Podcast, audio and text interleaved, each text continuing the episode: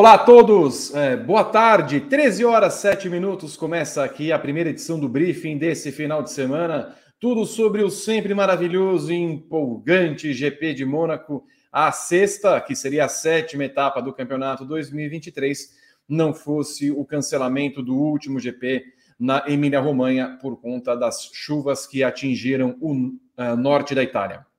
Nesse final de semana, temos a estreia do W14B, não com essa nomenclatura, ainda a Mercedes não adotou o B como nomenclatura para o seu carro novo, mas pelo jeito estreia ali entre os primeiros e pode surpreender no final de semana.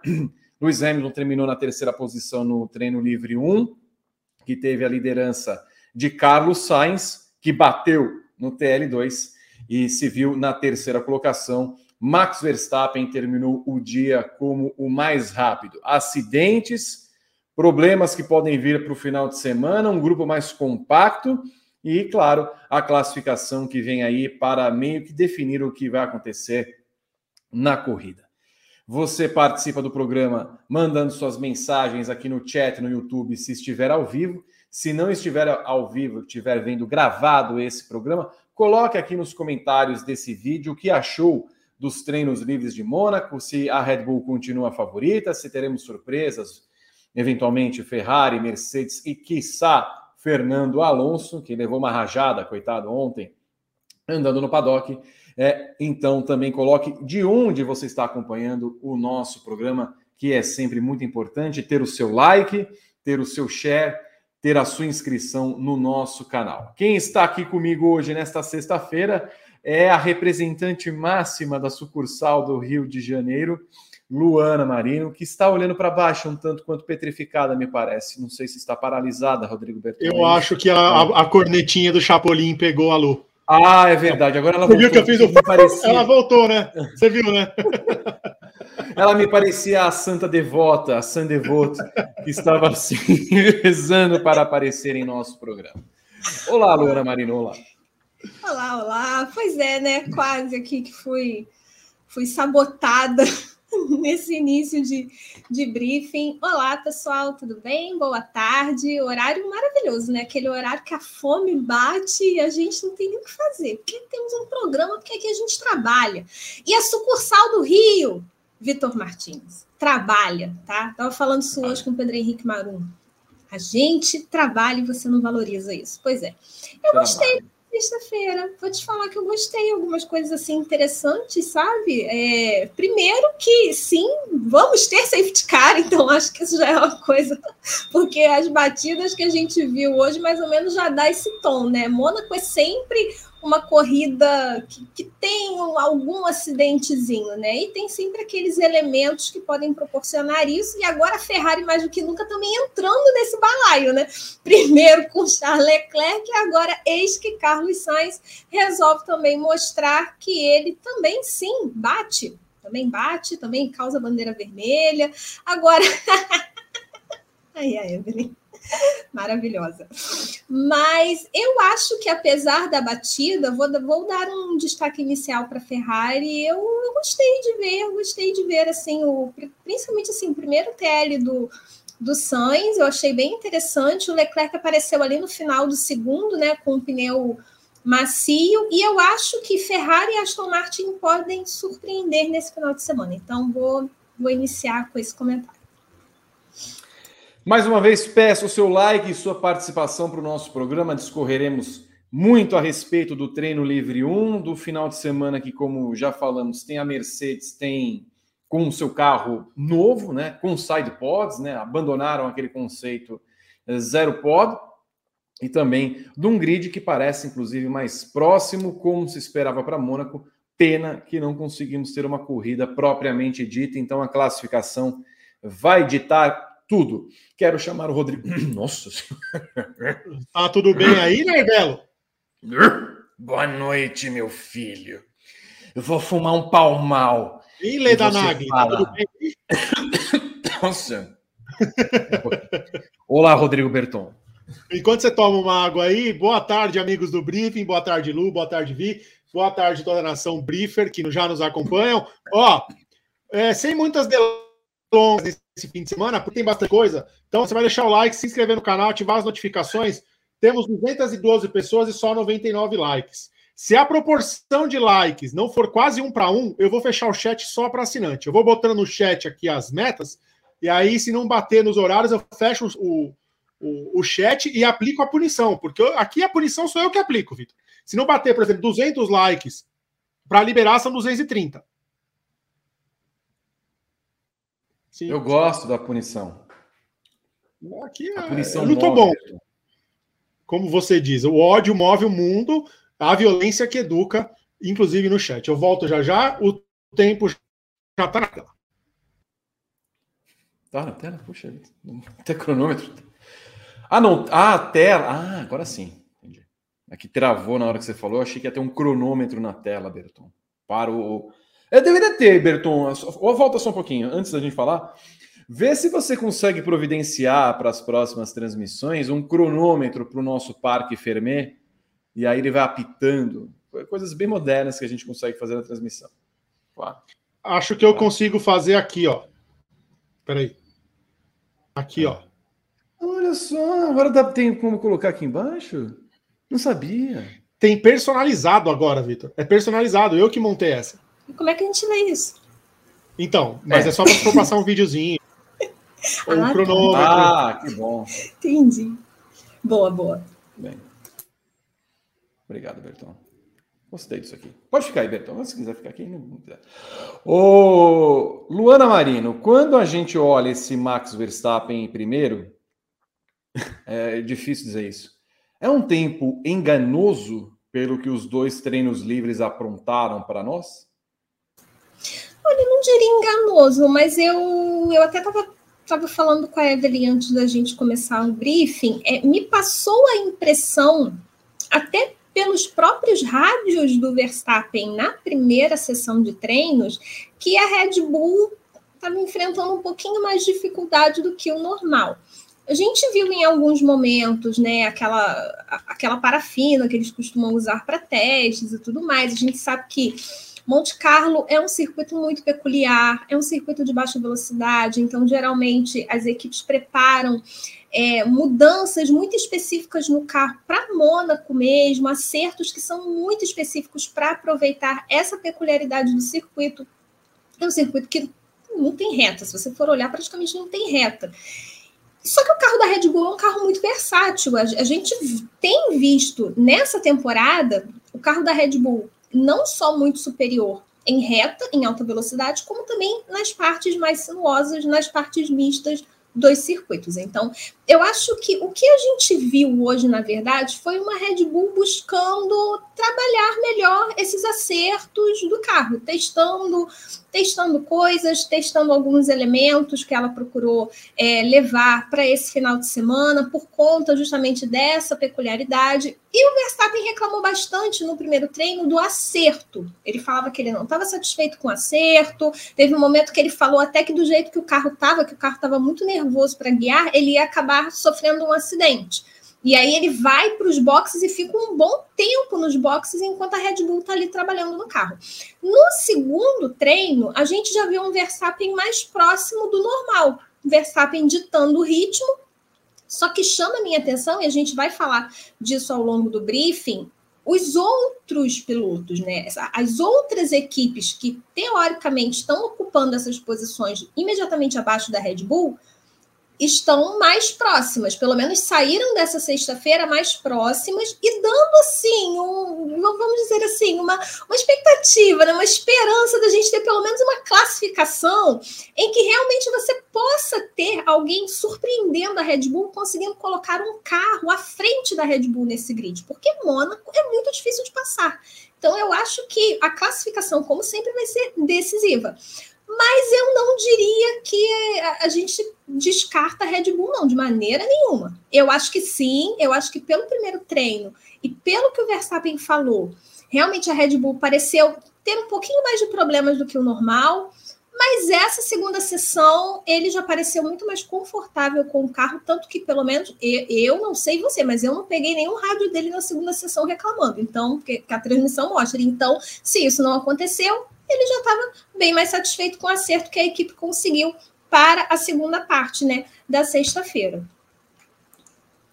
A segunda posição, Luana, ficou com uh, Charles Leclerc, mas eu não sei você, mas eu pouco vi o Leclerc hoje diante de tudo que foi acontecendo nos últimos, nos dois treinos livres, no caso, porque nós tivemos acidente com o Nico Huckenberg, com o Alexander Albon, com o Carlos Sainz, e do Leclerc, que se esperava aquele desempenho notável, terminar em primeiro em todas as sessões, Monegasco, aquela coisa toda, bate, não, ele não bateu, não terminou em primeiro em nenhuma das duas sessões, mas está ali.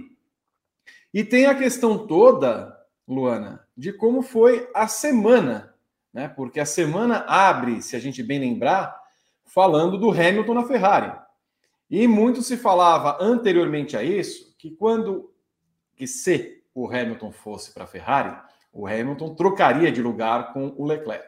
E aí o Daily Mail dá a informação de que ele seria companheiro do Leclerc. Aí depois vem uma série de negativas e não sei o que lá mais, tal, tal, tal, tal, tal, tal. O Leclerc fica ali quietinho e no final das contas ele é meio posto de lado nessa discussão toda que foi feita ao longo da semana e me pareceu que ele ainda continua de lado nesse momento em que a corrida chega no seu quintal. Ah, eu concordo com você. A gente, a gente, falava até sobre isso no W. A impressão que passa do Charles Leclerc, não só desse início, nesse início de temporada que já já caminha para o seu meio, né? A gente pensar que não, já foram 10 corridas. Mas principalmente do ano passado, quando a Red Bull toma a rédea da temporada, a gente tem visto um Charles Leclerc que parece que o psicológico dele não está muito bem. Parece que ele tá. É, é, é, aquela, aquela famosa expressão, né? sentiu a pressão, né? sentiu a pressão. É o que, é o que parece para gente dessas performances do Leclerc. É, esses erros bobos que não é para um piloto como Charles Leclerc é, cometer, como foi na, na, etapa passada em Miami. É, Vê-lo, às vezes, tomando uma diferença muito grande em classificação, que é a força dele, aí você vai buscar lá atrás e vai ver que às vezes ele cometeu também um errinho, que por conta de um errinho o Bobo acabou perdendo décimos e fica lá no, no meio do grid, do, do, do, Q3, no caso, né? No meio do grid do, do Q3. Mas eu acho que o Charles Leclerc, ainda assim, é um cara que nunca pode ser desconsiderado. Eu acho que talvez, Vitor, o que, o que precisa, o que o Charles Leclerc precisa mesmo é o que a Ferrari não consegue oferecer para piloto nenhum, porque a Ferrari para mim não é ambiente para pegar um piloto e acolher um piloto para ele se sentir seguro e confiante para pelo menos fazer o trabalho dele. A Ferrari quer que o piloto que ela contrate chegue lá para ser campeão, para ser o novo Michael Schumacher. Sabe? Essa é a Ferrari. Desde que o Schumacher se aposentou, foi assim. Foi assim com Fernando Alonso, foi assim com Vettel. E agora vem o Leclerc, que é cria da base, né? É cria da Ferrari, foi preparada a Ferrari tomando um caminho diferente do que ela vinha fazendo, né? Que era pegar teoricamente o melhor piloto do grid, ela investe nessa, é, é, ela investe no cara da sua base. Só que a Ferrari não é equipe para isso. A Ferrari, por exemplo, não é o que a Mercedes faz com o Hamilton. A Mercedes abraçou o Hamilton.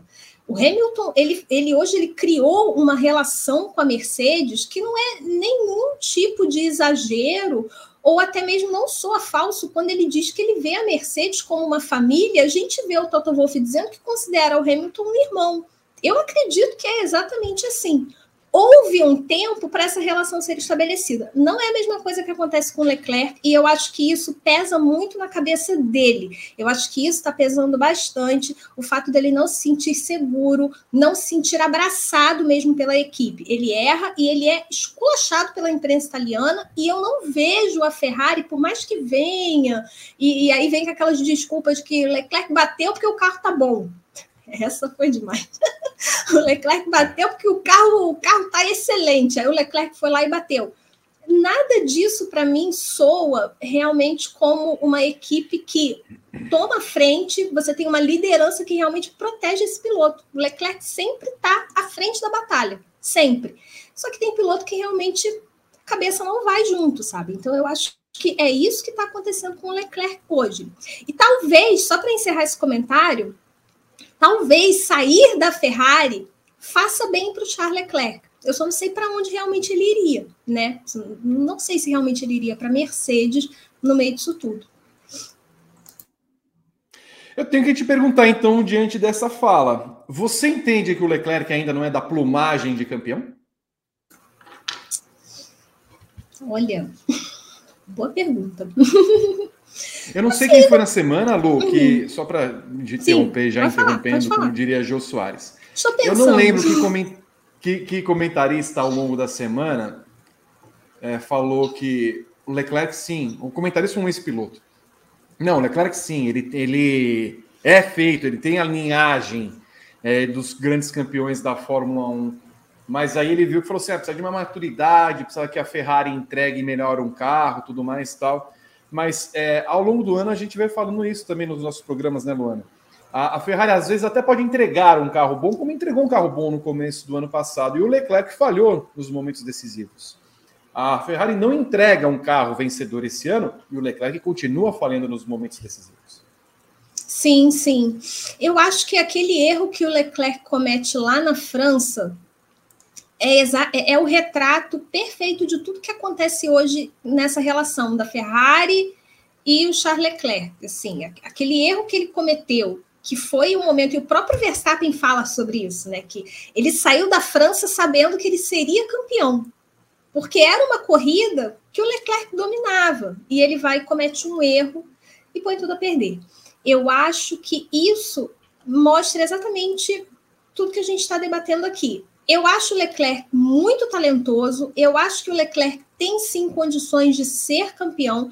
Eu acho ele um piloto que, vamos supor, a gente, a gente tem debatido sobre isso com relação a Aston Martin. É, Alonso aposenta. Quem desse grid pode ser um piloto classe A para guiar a, a Aston Martin? Se o Leclerc estiver disponível, eu apostaria nele, eu tentaria trazê-lo. Eu acho o Leclerc um piloto muito bom para isso, um piloto para estar numa equipe de ponta.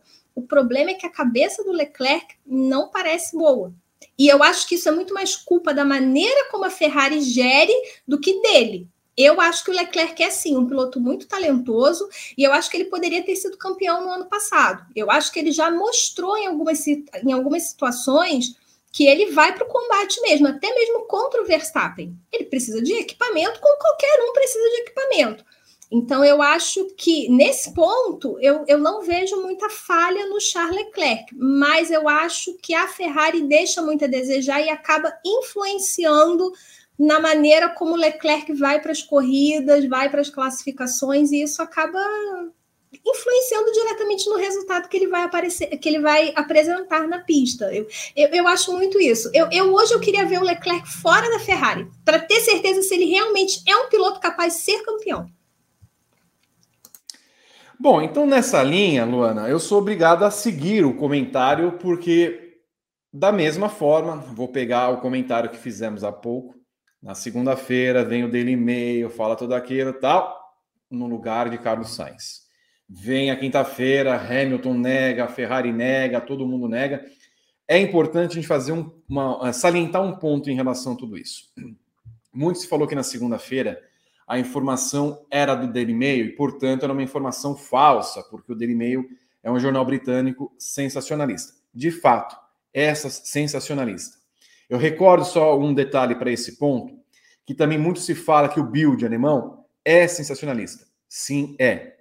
Não significa, no entanto, que todo o jornal e toda a equipe, ou equipe de jornalistas do jornal siga o que o jornal estabelece como padrão para o seu, uh, o seu editorial.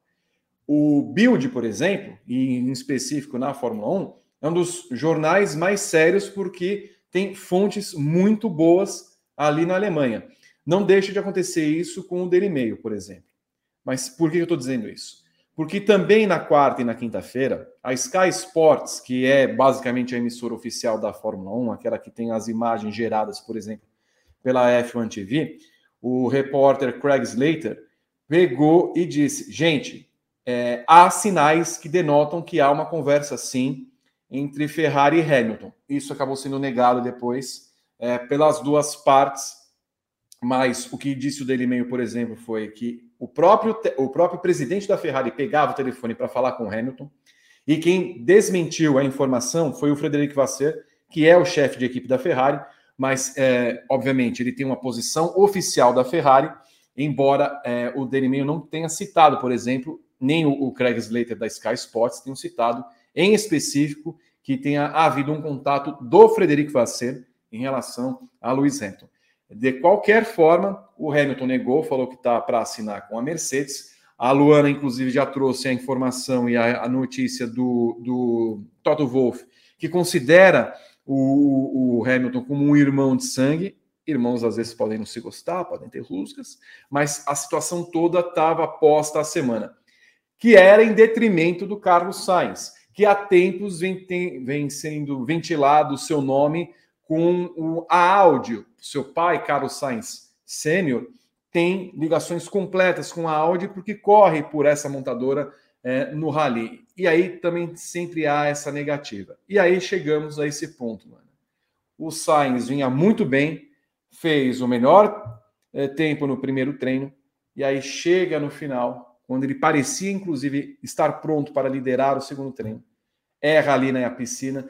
Em uma cena que já vimos nos outros anos, que o piloto faz a curva direita, só que bate no guarda-reio, quebra a suspensão e aí na sequência acaba batendo na curva posterior. Esse é o cenário de Carlos Sainz, Luana Marino. É, não me parece um cenário muito tranquilo, tanto nos rumores quanto internamente. Ah, não, concordo com você. Aliás, eu acho que a vaga na Ferrari a vaga que seria aberta não seria do Leclerc para o ano, pro ano que vem. Até porque o Leclerc ainda tem contrato. Não, não consigo imaginar a Ferrari resolvendo quebrar um contrato do Charles Leclerc por uma temporada. Ok, é o Hamilton, mas não faz muito sentido se a gente for olhar e, e, e analisar. Poxa, Leclerc, cara preparado pela Ferrari, de, desde a base, membro da academia, menina dos olhos, aquela, aquela coisa toda, brigou pelo título no, no ano passado, vai ser chutado assim. Faria mais sentido se isso partisse do próprio Leclerc, se ele tivesse uma baita proposta nas mãos. Aí, aí para mim, faria muito mais sentido partir do piloto em vez da equipe. Eu acredito sim que esse rumor é verdadeiro. Eu acho que a Ferrari foi atrás do Hamilton, ainda que fosse para entender assim, quanto que esse cara vale, né? Quanto que esse cara está pedindo? Será que eu tenho? Será que eu tenho pelo menos assim para cobrir a oferta? Poxa, é, é, o, o contrato vence no final desse ano, por que não? Então, eu acho que ela foi sim atrás do Hamilton e concordo com você. Eu acho que a vaga em questão era do Carlos Sainz. E, sinceramente, também não é injusto, porque o Sainz, desde o ano passado, está devendo demais, demais, e surpreende, porque não é um piloto ruim.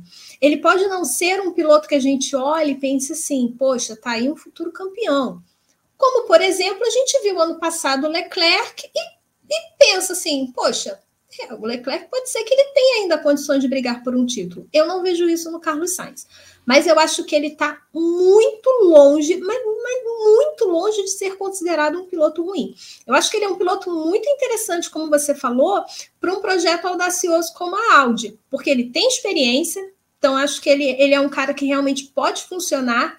Pode ser, e, e, e o Sainz ele tem muita visão de corrida. Isso é uma coisa que eu gosto muito dele. Ele, quando ele está na corrida, ele às vezes ele consegue ter uma visão do que está acontecendo que o engenheiro dele não consegue ter. Ele, se tratando de engenheiro da Ferrari, mesmo que a gente sabe que vai bater cabeça, né? Mas assim, eu gosto muito da, da maneira como Sainz lê a corrida. Então, acho que ele, ele é um cara que seria bem interessante para esse projeto da Audi. É, e, e, realmente, né, só, só complementando, concordo que nesse caso a vaga em questão seria dele na Ferrari, mas também não, não acho que seria injusto, não, sinceramente. Vitor, eu acho que a Ferrari é uma equipe. A Ferrari é a equipe mais tradicional desse grid. A Ferrari precisa de um piloto, precisa de uma dupla que vá e realmente bata de frente hoje com a Red Bull. Porque a Ferrari pode não ter um carro tão bom quanto no ano passado, mas eu acho que isso é muito mais porque a Red Bull deu um salto muito grande esse ano. Não porque a Ferrari regrediu. Eu acho que foi porque a Red Bull cresceu muito, porque o carro ainda é muito bom, né? Mas está faltando piloto nesse momento. Já te complemento com uma pergunta, Luana. Rodrigo Berton. Eu só pedi desculpa que você pediu para eu ficar e meu microfone simplesmente Sim. parou de funcionar e agora voltou, consegui ah, refazer tudo. Ah, Perdão. Entendo. Você está no Rio de Janeiro, Berton? Gostaria, mas não. Estou Gostaria, aqui na né? Porque... Veneza Brasileira, Vila Gustavo. É... Protesto. Protesto. Bom. Ô, Berton, você quer opinar sobre a Ferrari? Eu, eu vou fazer o complemento e depois eu até peço que a Luana é, fale em cima, que é o seguinte. É, você imagina chegar na coletiva de imprensa, o, o Fred, Fred, vem cá. Fizeram contato com, com, com o Luizão? Fizemos. Fizemos, eu estou em contato com ele e a gente vai chutar um dos pilotos. Ô Luizão, vem cá. Você recebeu um telefone? Recebi. Eu não aguento mais a Mercedes. O Toto é meu irmão, mas eu odeio. É Caim e Abel a nossa relação. Qual é a chance? Qual é a chance que a gente tinha de acontecer isso? Nenhuma, né? Então, a, o, o desmentido oficial das partes é só protocolar, né, Berton? Ninguém, a gente nunca vai esperar que eles. Não, o sincericídio, ele. Porque você imagina a cabeça dos dois. Como assim? Um de nós vai cair fora? É o que, que é? Jogos, jogos mortais? Aquela, rea... aquela reunião de PR que eles fazem antes de cada corrida, com certeza foi falado assim: ó, neguem tudo neguem tudo, não está acontecendo nada, ninguém ouviu nada, ninguém viu nada, e é assim que vocês vão agir durante o fim de semana inteiro. Mas internamente, é, tá todo mundo sabendo que esse bafafá tá rolando. Aonde tem fumaça, tem fogo. É, quando começa a aparecer nas mídias mais quentes, a gente sabe que é uma coisa é, que está rolando mesmo. Ontem, depois das entrevistas, quando o pessoal negou tudo, falou: não, não está acontecendo nada, não, a gente vai renovar com o Hamilton. A galera automaticamente nas redes começou a falar: estamos esperando o breaking até julho. Em julho veio o break. Uhum. E é assim: a expectativa é quando que vai acontecer esse breaking, porque quando todo mundo nega, a gente sabe que está acontecendo alguma coisa. E até assim, tudo isso começou um mês e meio, dois meses atrás, é faz muito tempo, a gente nem percebe quanto tempo passa. Mas o Léo Turrini, que era aquele jornalista italiano, colocou naquele blog dele. O Léo Turrini hoje é um cara que vive basicamente do blog dele, né? Mas aquela coisa assim, nossa, mas é um jornalista. O Léo Turrini é um dos principais jornalistas italianos na cobertura de Ferrari, inclusive. Fontes muito boas. Ele mesmo falou: é, todo mundo sabe ali dentro da Ferrari que é, Leclerc e Toto Wolff conversam. E não é conversinha de portão do aeroporto da Austrália, nem de Starbucks, né, Luana? Pois é. É, é, é essa foi incrível, né? Não, a gente só falou de Starbucks uma vez, só no aeroporto não sabe nem mentir. Mas o Leclerc foi o melhor. Ele falou assim: se não me lembra, a frase foi exatamente assim: é, você, você conversou com a Mercedes? Não, não conversei ainda. Tipo, só a dizer, eu não conversei ainda, mas tá, já tá marcado na minha agenda, eu vou conversar na semana que vem. Muito. Sim, é verdade. É, é, é aquilo que a gente vem falando sempre. É, tem alguma coisa, tem alguma coisa e não me surpreende, sabe? Não me surpreende. A gente falou, inclusive, sobre isso ontem no W. É, se a Ferrari realmente quer alguma coisa ainda, quer tentar alguma coisa, ela tem meio que voltar para as suas origens e tentar de novo buscar o melhor piloto do grid. Porque a Ferrari sempre fez isso. O problema é que a Ferrari vem numa decrescente de resultados que ela não está mais se tornando aquela equipe mais é, sedutora entre as opções. Você não, você não tem mais esse piloto que, ó, piloto da Ferrari. Hoje em dia, o piloto da Ferrari está virando chacota. Mas a verdade é essa. A gente, Ferrari é aquela equipe que precisou treinar mil pitstops para conseguir trocar o pneu certo sabe? É coisa básica. Então, assim, não tá mais aquela equipe tão atraente como era no passado. E, e, e, o passado da Ferrari, apesar dos momentos de glória, também teve momentos bem complicados, bem ruins. Com o Prost, com o próprio Schumacher, quando ele foi para lá, ele precisou de anos para poder é, finalmente é, ser campeão. Então, assim, a Ferrari tem muita tradição, mas é uma equipe de altos e baixos na história da Fórmula 1. Pode não ser assim um baixo Williams, mas é uma equipe de altos e baixos se você considera o padrão de uma equipe vencedora.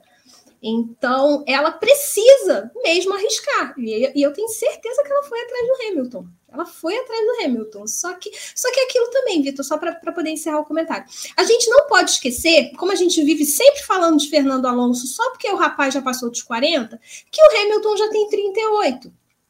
Sabe? Então, talvez o Hamilton também já esteja muito perto da aposentadoria, e eu não duvido se o Hamilton parar antes de 2026 sabe? Então também eu penso se realmente valeria uma mudança de equipe, se o Hamilton tá afim de pegar um projeto novo, sabe? Ou se ele já não tá naquela vibe, não, não vou ficar aqui mesmo, que eu já conheço todo mundo, porque eu já tô querendo ir embora.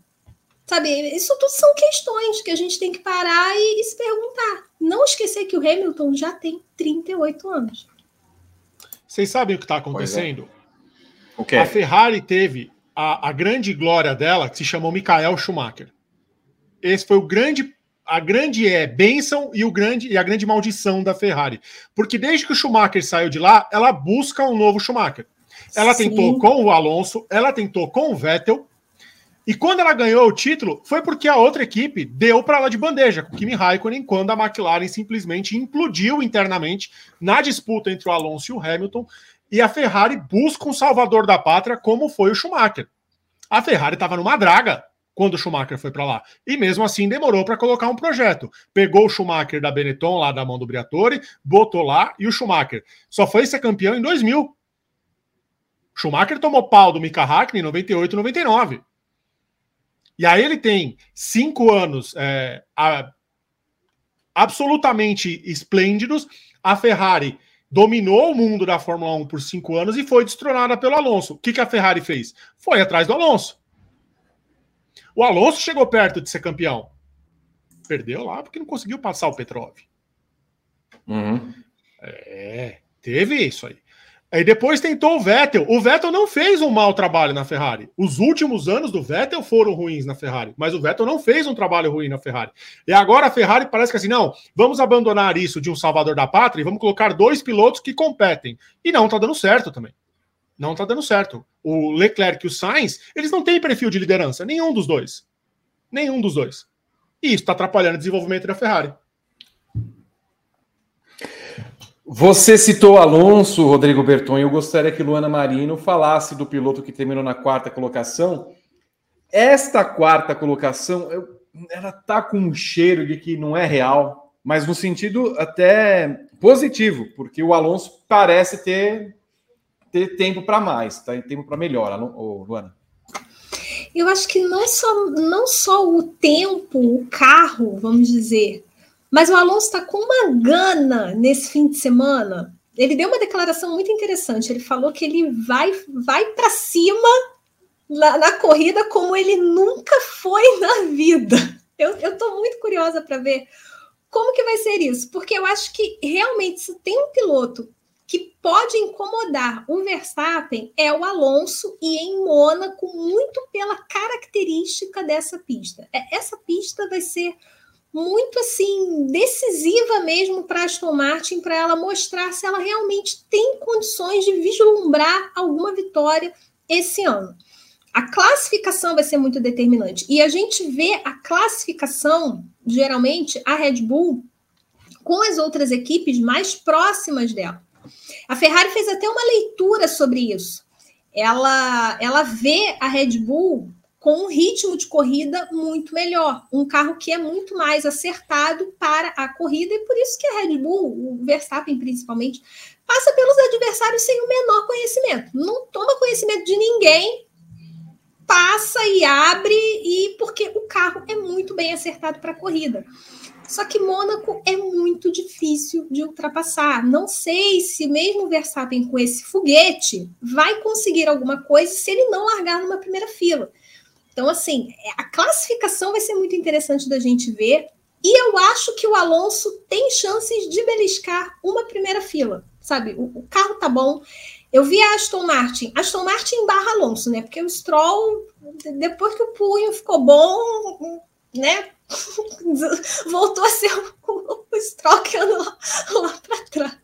Mas é verdade, gente. O problema do Stroll é que tem muita corrida na temporada, Lu. Se tivesse menos corridas, ele conseguiria fazer menos cagada. Então, o problema do Stroll é esse, tem muita é corrida.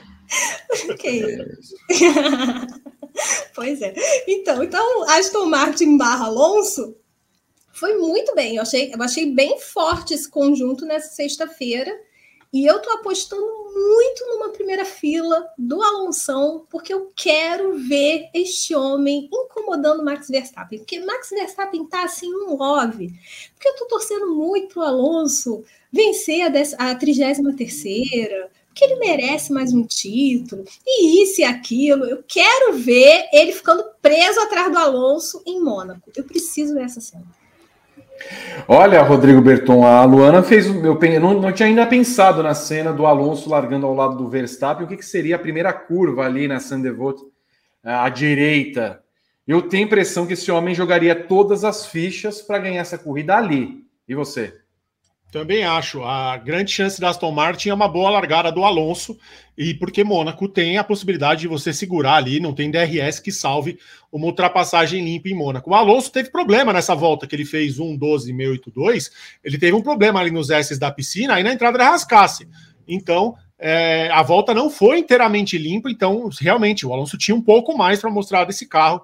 Ele foi segundo colocado no TL1 então é, é, é, a aposta da Aston Martin mesmo. As pistas mais travadas, a Aston Martin está apostando que é onde ela vai tentar vencer. Sair desse terceiro lugar, é, que o Alonso parece que ele alugou um lote ali no terceiro lugar dos pódios, e ela quer subir um degrauzinho, quer subir dois talvez seja oportunidade. Largando na segunda posição, ele é melhor largador do que o Verstappen, ele larga melhor que o Verstappen, tem no histórico de largadas dele. Então, se ele passar e conseguir segurar o Verstappen ali pelo começo da prova, talvez até o Verstappen não arrisque muito para não perder pontos importantes no campeonato, porque uma vitória a mais, uma vitória a menos em 20 e tantas corridas, é, num domínio que ele tem, se ele controlar o Pérez, ele consegue ali é, ser campeão com certa tranquilidade. Não que tenha o desempenho de Meyer Shank, porque a Meyer Shank é hoje uma das piores, se não a pior equipe do campeonato da Indy, mas eu não sei se haverá algum dia ou haverá alguma equipe que construirá um carro específico para ganhar uma corrida. Então a Aston Martin, pelo jeito, olha para Mônaco como a, a, a Meyer Shank olha para as 500 milhas de Indianápolis. Lá, com o Hélio Castro Neves, faz uma temporada horrorosa, muito para trás, diferente da Aston Martin, que é a segunda equipe do campeonato da Fórmula 1 mas me parece claro, Luana Marino, que de fato a Aston Martin, como os espanhóis diriam, vá para a todo em Singapura, em Japão, em Mônaco.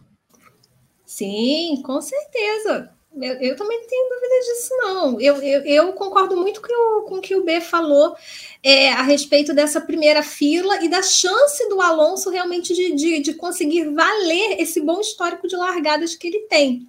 Eu acho que a Aston Martin também entende isso e eu reforço o, o, comentário que eu fiz. Eu acho que é a grande chance. O Alonso prometeu que vai para cima e se ele conseguir, o Verstappen vai ficar preso atrás dele. Eu não tenho dúvidas. Ele pode, por exemplo, conseguir alguma coisa e aí o Verstappen vai ter essa opção. E isso vai ser a estratégia que a Red Bull vai usar, o undercut. Se o, se o Verstappen fica preso atrás, vamos, vamos imaginar esse cenário: Verstappen fica preso atrás do Alonso, tem o pit stop, ele consegue pista livre, ele tem carro para andar mais rápido e conseguir esse undercut. Então a gente sabe que é uma estratégia, uma possibilidade. Mas vai ser legal ver o Verstappen assim ficando um pouco irritado, né? De ficar preso ali com uma Red Bull, porque a, não é que a Aston Martin ou o Alonso é ruim, mas é porque o ritmo de corrida da Red Bull é muito melhor. Então, acho que qualquer carro que se meter na frente do Verstappen, o Verstappen vai ficar preso ali atrás dele. Se o Verstappen estiver na frente, ele vai. A tendência é abrir. Engraçado que a gente nem fala, eu nem sei onde é que está o Sérgio Pérez. Onde está Sérgio Pérez? Achei Sérgio Pérez. Achei Sérgio Pérez. Falaremos dele daqui a pouco, né? Porque ele é o homem da, das, das, das ruas. pistas de rua, da rua, né? O ano passado teve toda aquela polêmica, ah, bateu no size de propósito, que não sei o quê. E até agora o, o Verstappen vem na mente dele para biso, Isolar, ó. O, olha, Lando Norris em quinto é uma surpresa, Berton, porque eu só esperava uma McLaren bem em outra pista, em Indianápolis, não nesse final de semana. É um sonho. Não. Não. Não. Não. Na hora do, do, do vamos ver, acho que a McLaren não tem ritmo para segurar é, a Mercedes, por exemplo, ou até mesmo o, um carro como o do Pérez que terminou atrás dele. O que acontece é que o Pérez está com o emocional de geleia, né? Depois de Miami. Ele esperava ganhar em Miami, o emocional dele virou uma geleia de mocotó. É, e ainda tem carros um pouco mais rápidos que tem um pouco mais de desempenho atrás do Norris, mas foi uma boa volta. Ele fez uma boa volta. Mas se a gente olha ali para o companheiro de equipe dele, vê que o ritmo hum. da McLaren é, não é tão bom. Deixa eu só pegar aqui uma, uma ah, interessante. Daqui a pouco temos um complemento. Você quer falar do Norris, ou, ou Luana? Ou a gente pode falar só, ah, tudo bem, imagina, quinto lugar, é, o carro. O carro que dividiu, inclusive, opiniões, né? Muita gente achando o carro horroroso da Tríplice Coroa, outros achando bonito. Eu gostei bastante. Você gostou? Eu gostei, eu achei o carro bem bonito. É melhor do que aquele laranjão todo lá. Você sabe o que, que mata nesse carro? É aquela calota colorida. É. Não, nada é. combina com aquela calota colorida. Ela trava um pouco, né? E é ela que é. deixa o carro travado. É. Abre muitas abas e trava tudo o carro. É. Exatamente cê, isso. Você aperta Ctrl Shift S, que aparece lá os processos, tá um monte de coisa carregando no carro da McLaren. É terrível, terrível. Eu ouvi, a gente estava falando da primeira, da primeira volta do Alonso Guerra. Dito isso, a gente acabou de zicar o Alonso e ele vai parar dentro da igreja de Sandevô logo na largada, porque a gente zicou ele. Você sabe disso, né? Sim. Para. Ô, Luana, já que chegamos ao ponto, um ponto interessante que temos, talvez o ponto mais interessante da análise do treino de hoje. Lewis Hamilton em sexto, George Russell em décimo segundo. É, Toto Wolff, em entrevista há pouco à Sky Sports da Alemanha. Pelo menos as, as melhorias não são piores do carro que tínhamos antes, o que é um grande sinal para Mônaco. O carro não faz nada do que nós não gostamos. A primeira impressão, por exemplo, de Toto Wolff é que o carro é uma evolução. Finalmente parece que a Mercedes vem para o jogo. É, e nisso tudo, a gente pode dar, né, é, colocar a marcha fúnebre para o autor do Zero Pod, né, que deve estar descansando em paz lá ali na tumba da Mercedes. Eu adorei que ele falou que ah, pelo menos o carro não é, não é pior do que já era. Ou seja, também não está tão bom assim. Mas assim, eu acho que é muito cedo para qualquer prognóstico. A Mercedes no primeiro. O que é isso? Fúnebre para o zero pode. Vai embora, carro. Fora! Fora daqui! Morra! Quem foi o autor disso? Ai, meu Deus, eu lembrei de seu madruga olhando no espelho e vendo a cabeça. Socorro. O zero pode. Mas vamos lá.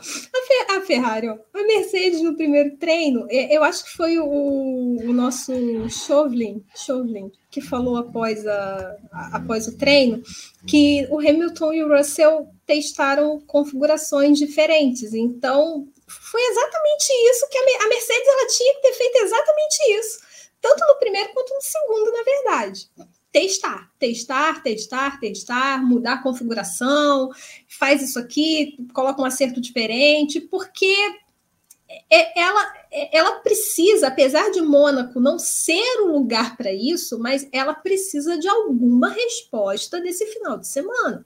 Alguma coisa ela precisa. Ó, isso aí que o Toto Wolff falou já é bom. Significa assim, pelo menos, pelo menos não, não, não vai piorar pelo menos vai ser pior que o zero pode. Então há uma esperança. Mas eu acho que o Hamilton andou bem. Eu acho que o Hamilton andou bem. O Russell, no primeiro treino, reclamou um pouco dos pneus.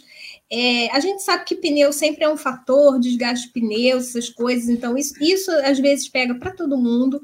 Mas eu acho que o Hamilton, apesar dessa declaração aí do Toto Wolff, apesar de a gente ver, olha, olhar para a tabela e ver quatro décimos de diferença para o Verstappen, eu acho que o Hamilton andou bem, Mas eu acho que a Aston Martin está um passinho à frente. Vamos dizer assim. Acho que a Aston Martin está um passinho à frente e Ferrari também, porque Ferrari é Ferrari, né? Mas a Mercedes é, é, o primeiro passo, na verdade. Isso aí é só o primeiro passo. Eu acho que para valer mesmo a gente vai ver em Barcelona. O que eu vi desse o que eu vi dessa sexta-feira Mercedes foi uma equipe testando muita coisa, usando os pilotos para isso.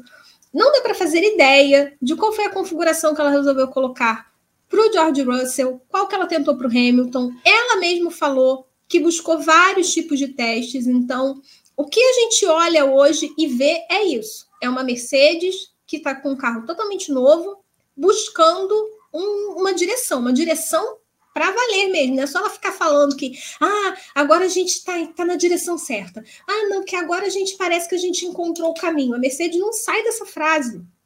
Não aguento mais fazer nota da Mercedes escrevendo essa frase. A Mercedes parece que agora estamos na direção certa. Não, não é parece, minha filha. Você tem que agora sim engatar essa marcha e, e ir para frente, sabe? A meta é essa.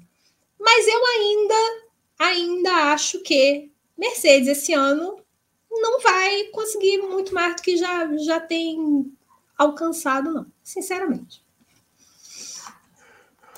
Imagina se acontece isso, Berton. Aí vem a fim 2026 e cria o carro com zero pódio. O que acontece ali dentro da Mercedes? Ah, eles vão pular no, no, no mar de Mônaco, Vitor. Eles vão pular, eu vou fazer que nem Didi Mocó. É. Te empolgou a Mercedes nova que. Oh, engraçado, né, Berton? A gente viu as fotos ontem, tava comentando. Engraçado essa Red Bull preta, né? É, a latinha nova da, da Red Bull, né? Preta. Lançaram é. uma azul agora, lançaram a preta.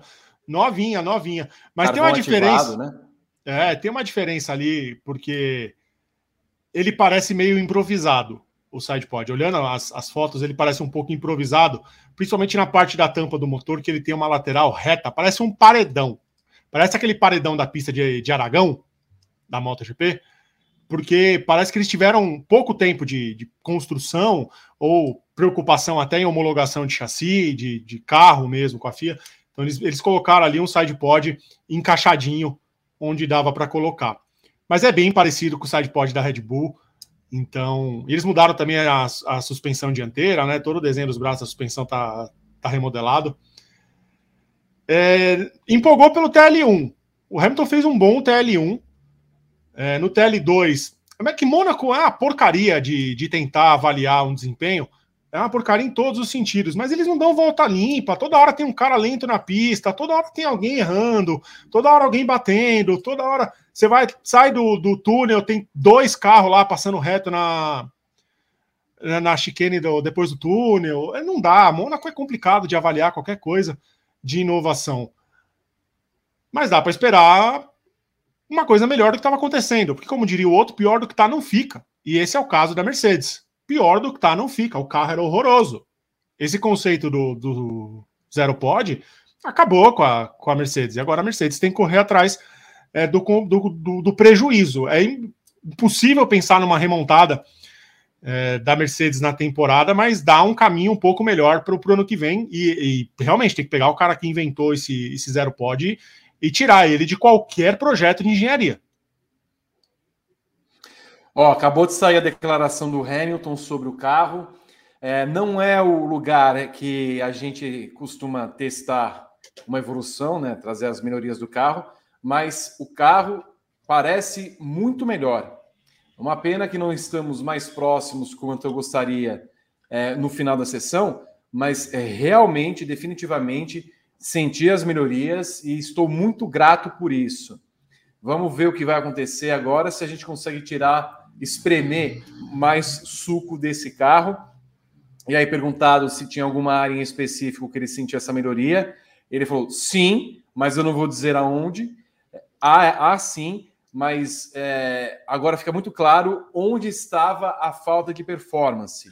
Vamos falar disso na reunião logo mais, no briefing, no debrief deles logo mais. Vamos alinhar tudo e tentar descobrir é, as coisas que estão postas à mesa, mas é, tenho esperança de que isso é uma grande plataforma para que a gente possa construir e ir adiante, disse Lewis Hamilton, sexto colocado nos treinos de hoje, Luana? Olha, eu acho que assim, pegando, pegando dessa essa frase do, do Hamilton quando ele fala que o carro que o carro realmente é bem melhor, me surpreende, e aí eu vou voltar um pouquinho, da Mercedes não ter ouvido o próprio Hamilton lá atrás, de tudo que ele falou e o feedback dele, e ela ter vindo com esse carro na primeira etapa do ano, sabe? Eu acho que o grande problema da Mercedes foi esse, porque hoje ela teria um carro melhorado, essa versão aí desse, desse W14B, só que melhorada. Agora a gente realmente poderia ver a Mercedes, de fato, é, é, é, vislumbrando alguma possibilidade de até brigar pela ponta. Porque a Mercedes, ela, eu acho que ela tem capacidade para isso. Não é possível que oito títulos consecutivos foram assim, do nada, sabe? Não, não tem como. A Mercedes ela tem e, e, a Mercedes a gente falou sobre isso ontem no W. A Mercedes ela tem o inverso da Ferrari. A Ferrari ela tem um carro ok, só que todo o resto é uma bagunça. A Mercedes tem um carro capenga, só que todo o resto é muito bom. A Mercedes tem uma liderança muito boa, tem um corpo de engenheiros muito bom, tirando o cara aí que produziu o sidepod, né? Tem, para mim, a melhor dupla do grid é a, é a, dupla mais forte desse grid, é a dupla mais equilibrada desse grid, é o, o George Russell e o Hamilton. É, então, me surpreende muito. Eu, eu, vejo agora a Mercedes com esse carro com um sidepod mais convencional e me surpreende ainda mais o porquê dela ter insistido naquele modelo para o início da temporada. Não faz sentido, sabe? Agora, o Hamilton dizer que não vai falar não, não, vai dizer, ah, não vou dizer qual é. Não me convenceu muito, não, sabe? Eu acho que, sei lá. É, pouco ele ainda esteja. É, né? Não me convenceu muito, não. Isso aí a gente sabe, mas não vou dizer. É. Por que não vai dizer? Ora. Eu não sei se ele queria dizer. Descobriu o segredo de Fátima. É, se ele queria dizer que é o carro todo, no final das contas, né? É, eu é, uma pecinha que começa ali no bico e termina na asa traseira, no, no difusor ali. É, é uma coisa ali que, que ajudou a melhorar o carro. Agora, isso aí que, que o B falou, do, parece que o, o chassi foi feito às pressas. Ah, não tenha dúvida disso. Eles pegaram e. Olha só, a gente precisa fazer um site pod parecido com o do resto do pessoal. Então, se mora, pega ali a impressora 3D e faz. Porque ah, não tem tempo. Rolou escaneada, rolou. Botaram o scanner na beira da pista ali, ó. A hora que o carro ficou parado de alguém, aquele scanner 3D cantou, cantou. Ô, Vitor, se a gente fizer uma linha do tempo da Mercedes desde a primeira semana da pré-temporada do ano passado, a gente entende o erro deles. Porque na primeira semana, quando eles lançaram o W13, ele não tinha o zero pod. Era um side pod convencional e eles andaram bem. Para a segunda semana, eles apareceram com essa aberração e o Hamilton, ele quicou. A gente até falava aqui que ele ia sair com dor de dente, de tanto que ele batia no chão com aquele carro. Verdade. E aí vieram as primeiras etapas e continuou o problema. A gente viu todas as equipes sofrendo com o porpoising ou com o bouncing, mas melhorando. A, a Ferrari sofreu bastante na pré-temporada, mas chegou forte no começo da temporada porque fez o, a lição de casa ali e ela tem um sidepod mais convencional, mesmo sendo diferente, que a gente chama de bacião ali, né? Que ele é afundado na parte superior do sidepod, ela conseguiu resolver os problemas do bouncing. A, a, a, equipe que menos sofreu foi a Red Bull. Então a Mercedes tinha que ter olhado e, e feito antes essa meia-culpa. Vamos trocar, vamos voltar porque funcionou na primeira, na primeira semana da pré-temporada, onde a gente andou bem. A gente cobrou isso durante é, todas essas semanas da, do ano passado. E quando eles voltaram com esse conceito do zero pod, ninguém entendeu nada. Ah, vamos só tirar. O problema, vamos tirar a pintura do carro, deixar ele preto na fibra de carbono, o problema era peso. Não era. Já vimos que não era. Não era a pintura prata. Você pode pintar ele de amarelo com bolinhas verdes e, e rajadinhas de tinta splash assim, que não, não, aquele zero pod não ia funcionar. Até a Williams mudou o side pod delas. O primeiro side pod da Williams ele era amassado, parecia que alguém tinha batido na, na lateral dele. E mudou no, no, na temporada. A Mercedes não mudou. Sérgio Pérez na sétima colocação. Marino, homem que precisa vencer para tentar alguma sobrevida no campeonato, Risas, não começou tudo bem. É, a não ser que ele tenha também ido para a pista com um carro totalmente, um acerto totalmente diferente do Verstappen, né? Isso é uma coisa que a gente só vai é, começar a, a, entender, porque ter certeza a gente nunca vai ter, porque eles nunca falam tudo, né? Mas sempre tem um indício aqui, outro ali, então, a não ser que tenha acontecido isso, o Pérez começa o fim de semana muito em desvantagem, porque você tem é, a dupla da Ferrari e o Fernando Alonso aparecendo forte aí, capaz até de brigar contra o Max Verstappen por essa pole position. E se o Pérez não fazer valer o carro que ele tem nas mãos amanhã, periga dele até ficar fora de uma segunda fila se bobear, pelo que a gente viu hoje nos treinos livres. Mas repito, a gente não tem como afirmar se houve na Red Bull a mesma coisa que houve, por exemplo, na Mercedes. É, a gente viu, e agora eu não vou conseguir lembrar se foi o carro dele ou o carro do Verstappen que estava com aquela parafina na, na, asa traseira. Então, isso é muito comum de se ver na sexta-feira. As equipes elas ficam muito dependentes da sexta-feira para poder fazer testes e tudo mais. Então, esses testes aerodinâmicos, essa parafina que é usada para isso, para captar tal, o fluxo do ar, né, pelo carro, é, tinha, tinha em um dos carros da, da Red Bull. Eu não estou agora lembrada se foi no carro do, do Pérez ou do Verstappen, mas, ou se até dos dois, mas enfim.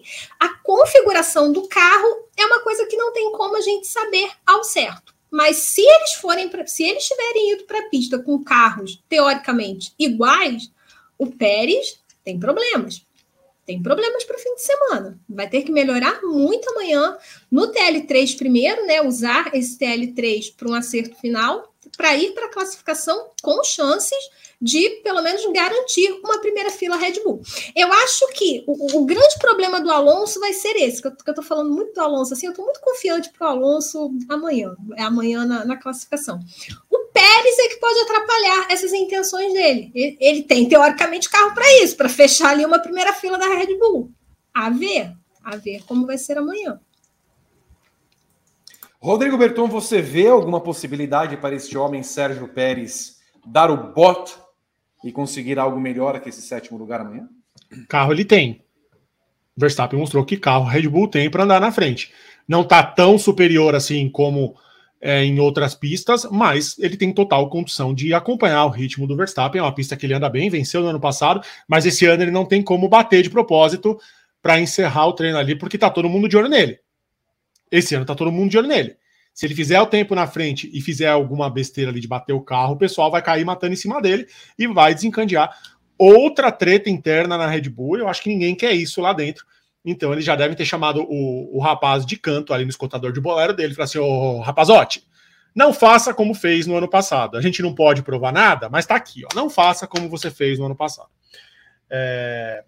O problema é, como eu disse, o, o emocional do Pérez depois de Miami tá um pouquinho é, ele tomou a traulitada do, do Verstappen em Miami quando falavam que ele era favorito por ser uma pista de rua. Ele chegou favorito em Miami. Ele chegou grandão em Miami.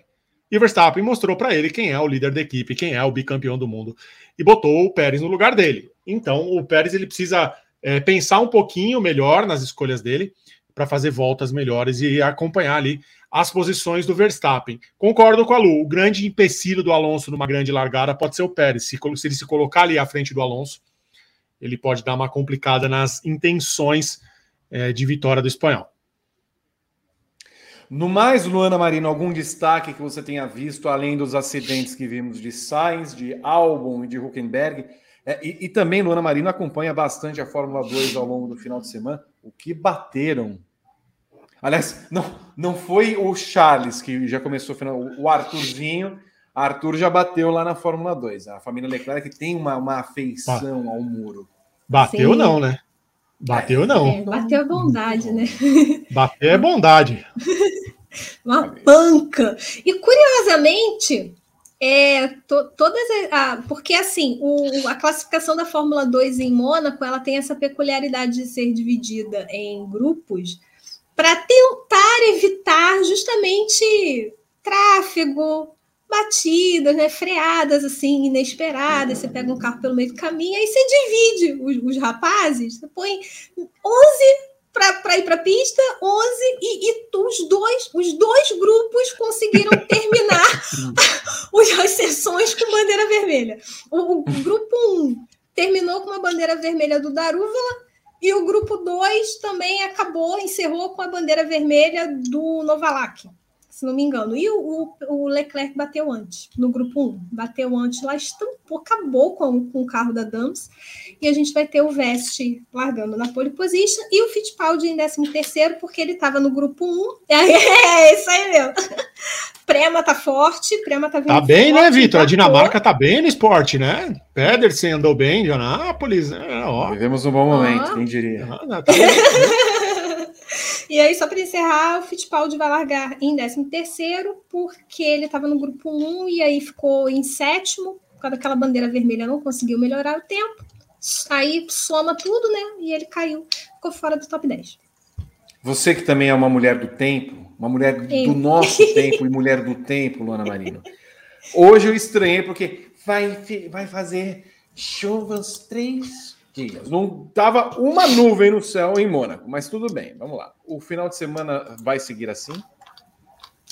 Então, nós temos previsão de chuva para domingo. Domingo tem uma previsão de chuva acima de 70%. Estou colocando dessa forma porque a gente sabe que é, esses valores variam muito, principalmente se você vai buscar num, num determinado serviço de meteorologia e outro, tem sempre uma variante mas é uma probabilidade de chuva alta, acima dos 70%, para o momento da corrida. Ali que a corrida está marcada para as 3 horas locais, são 10 horas de Brasília, e tem previsão de chuva, sim. Para amanhã, não tem previsão de chuva.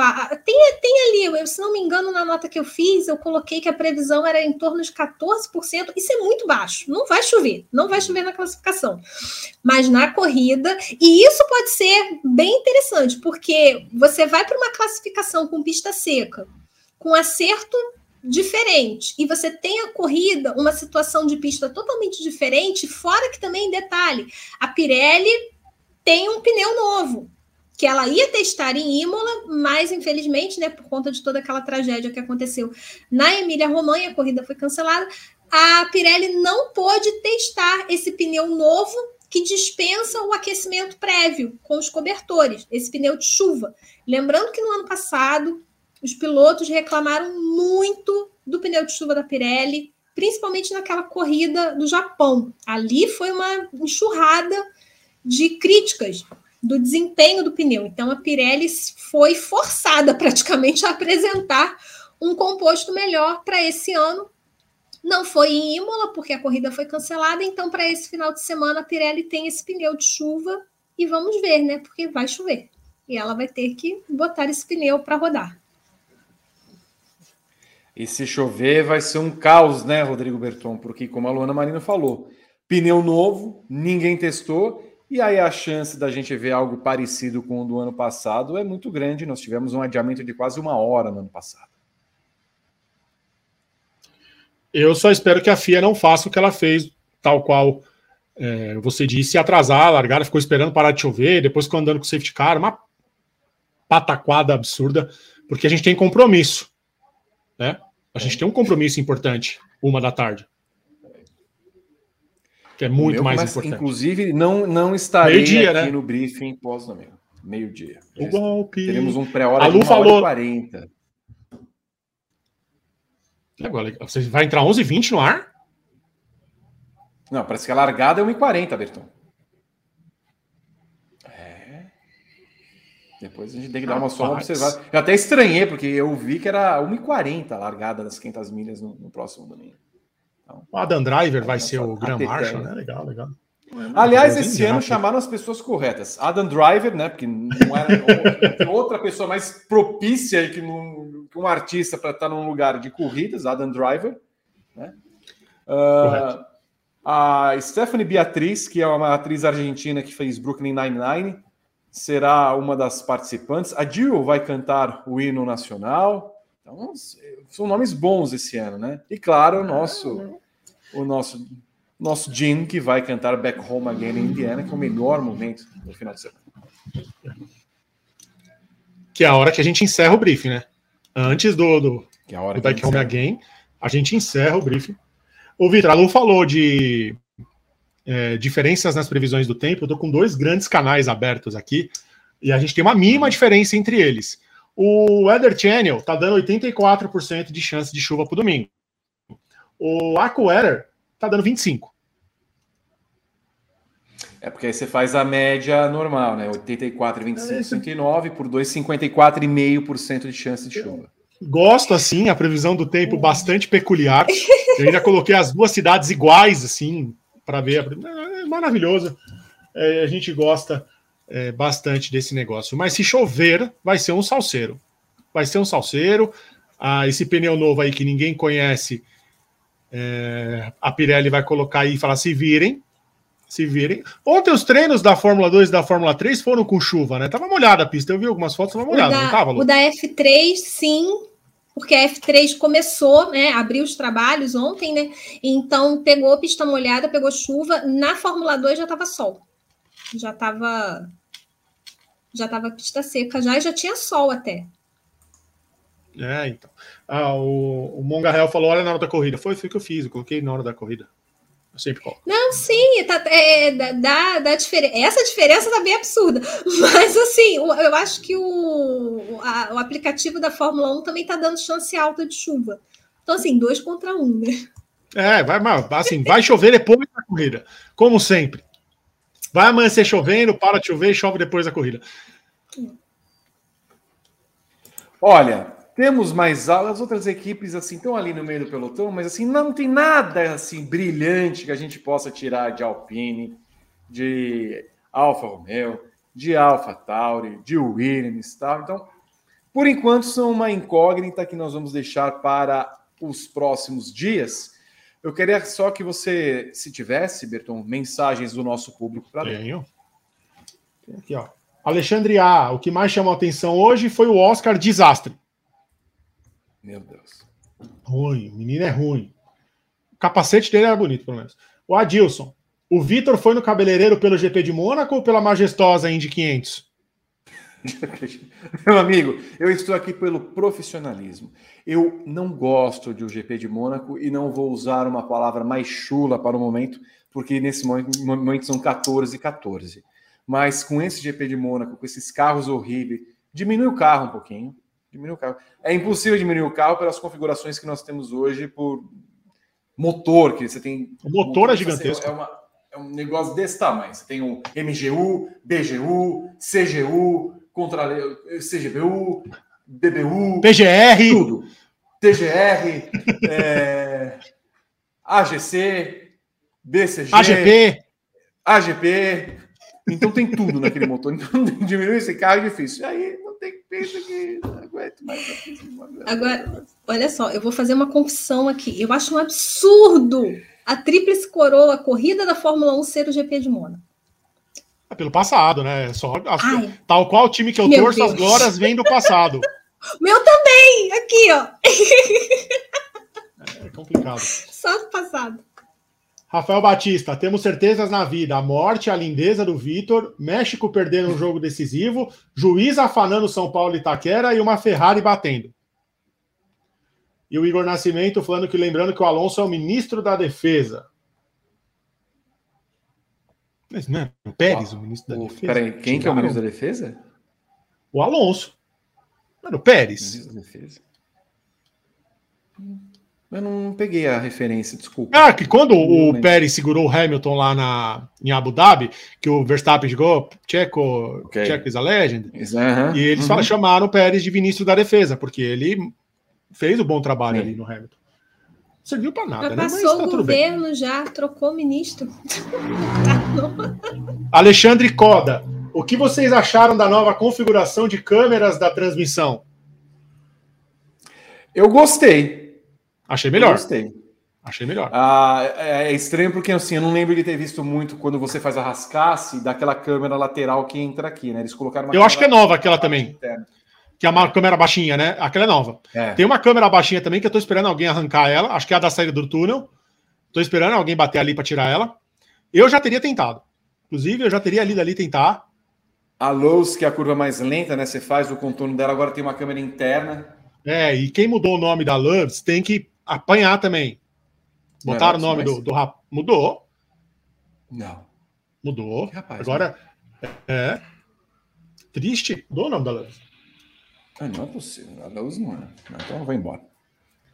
Olha, eu, a classificação amanhã é 11 horas, é isso?